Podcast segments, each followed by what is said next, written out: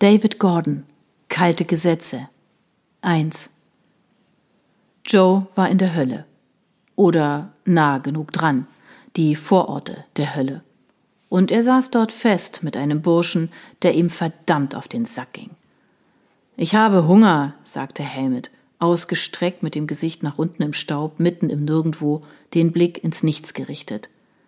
Ist ein Proteinriegel, sagte Joe. Joe lag neben ihm und hielt das Gewehr. Die Scheiße schmeckt nach Sägemehl. Oder genau genommen, schmecken sie nach Dreck. Der gleiche Dreck, in dem wir liegen und den ich bereits in Mund, Nase, Augen und Arschritze habe. Ich brauche nicht noch mehr. Ich will ein Sandwich mit Hühnchen und Parmesan von die Fontis und eine heiße Dusche. Ein Bett mit sauberen Laken. Klingt gut, sagte Joe. Du kannst mir auch eins kaufen, mit deinem Anteil des Geldes. In der Zwischenzeit sind Proteinriegel und Flaschenwasser umsonst. Tu so, als würdest du für Google arbeiten. Herr Emmett schnaubte spöttisch, begann aber auf einem Proteinriegel herumzukauen, was ihn wenigstens für eine Minute zum Schweigen brachte. Joe war auf dieser Art Mission kein Gequatsche gewohnt, aber er konnte es Hammett nicht wirklich verübeln. Er selbst war auch nicht gerade begeistert. Dies war der letzte Ort, an dem er hätte sein wollen, obwohl er feststellte, dass er oft vorbeischaute in seinen Albträumen. Es war ein Ort, den er aus seinem Gedächtnis streichen wollte, zuerst mit Alkohol und später mit Opium und Heroin. Es war ein Ort, der ihn beinahe getötet und der ihn verletzt hatte, körperlich und geistig, Wunden, die endlich begonnen hatten zu heilen. Und jetzt war er zurück, freiwillig, in der Hölle. Joe lag in Tarnkleidung auf einem niedrigen Kamm, hielt ein Gewehr und starrte durch ein Scharfschützen-Zielfernrohr auf ein Stück Wüstenstraße. Um ihn herum erstreckten sich Mohnfelder, die hellen roten, pinken und violetten Blüten, geöffnet wie gierige Münder, lächelten in die orangefarbene Sonne, die, während sie unterging, auf die Hügel hinabbrannte und die Abenddämmerung sie umfing. Es war die Provinz Helmand in Afghanistan. Er wartete darauf, dass ein Heroindeal stattfand und dass ein Dieb aus seinem Versteck kam und das Heroin stahl.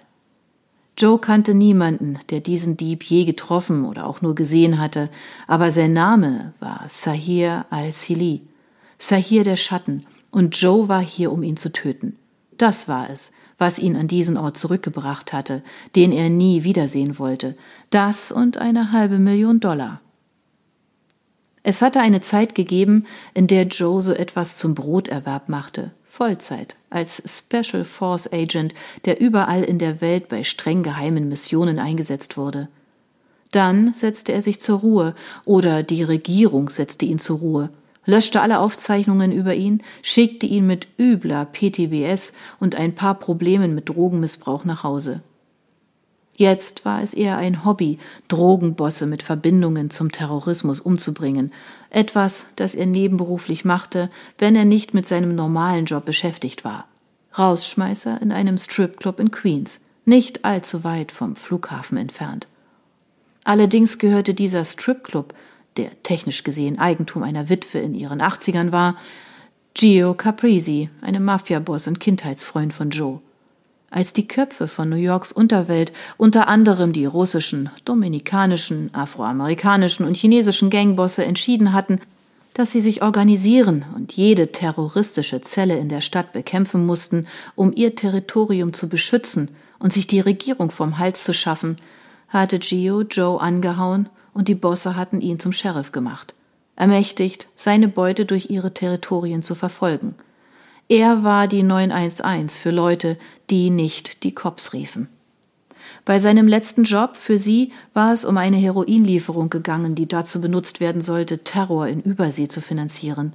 Joe hatte sie abgefangen und mit Hilfe seiner Crew ebenfalls die Schmuggler aufgehalten. Permanent.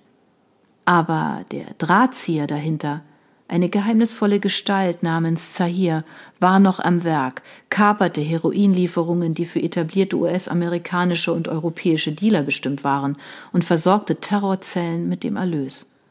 Zahirs Pipeline nach New York war immer noch aktiv, aber niemand wusste, wie das Heroin in die Stadt kam.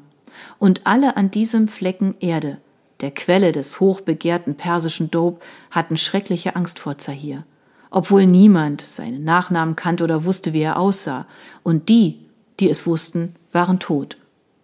Also hatte Little Maria, obwohl sie kleiner als 1,50 war, eine Hauptakteurin im New Yorker Heroingeschäft, ein Kopfgeld auf Zahir ausgesetzt und Joe beschworen, diesen Kopf zu finden und abzuschneiden. Allgemein betrachtet würde nicht mal eine halbe Million Dollar Joe in Versuchung führen, für ein Wochenende einen Abstecher nach Kandahar zu machen, um Sonnen zu baden und Souvenirs zu shoppen. Aber trotz ernster Bedenken verspürte er eine gewisse nagende Verpflichtung dieser Sache ein für allemal ein Ende zu machen. Ganz abgesehen davon, dass man Freunden wie Gio Caprisi und Little Maria schwerlich einen Korb gibt, wenn sie einen um einen Gefallen bitten. Und Feinde wie Sahir und seine New Yorker Verbindung, wer auch immer sie waren, waren zu gefährliche Feinde, um sie am Leben zu lassen. Bei Joes letzter Kapriole war einiges liegen geblieben. Zum einen hätte Maria das persische Heroin sehr gern in die Finger bekommen, das sprichwörtlich vom Winde verweht war.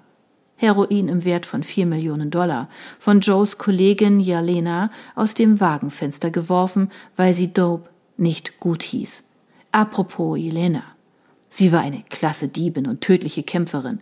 Und sie und Joe waren zu Hause und im Einsatz ein gutes Team – aber ihre Vergangenheit hatte sie eingeholt. Sie war ein Kind des russischen Gefängnissystems und eine geborene Kriminelle gewesen, bis der russische Geheimdienst SVR sie unter der Bedingung freigelassen hatte, dass sie die russische Mafia in New York ausspionierte. Jetzt, hauptsächlich dank der Tatsache, dass sie Joe geholfen hatte, war ihr Leben wegen Moskau und Brighton Beach in Gefahr und sie war verschwunden. Höchstwahrscheinlich für immer, dachte Joe. Dann war da noch Donna Zamora. Donna war eine FBI-Agentin, deren Wege sich wiederholt mit Joes gekreuzt hatten, und während ihrer Beziehung streng beruflich war, sie war das Gesetz, er war das Verbrechen, hatte sie Heather Kahn, eine Terroristin, erschossen, um Joe zu retten, unter Umständen, die das FBI vielleicht nicht verstand.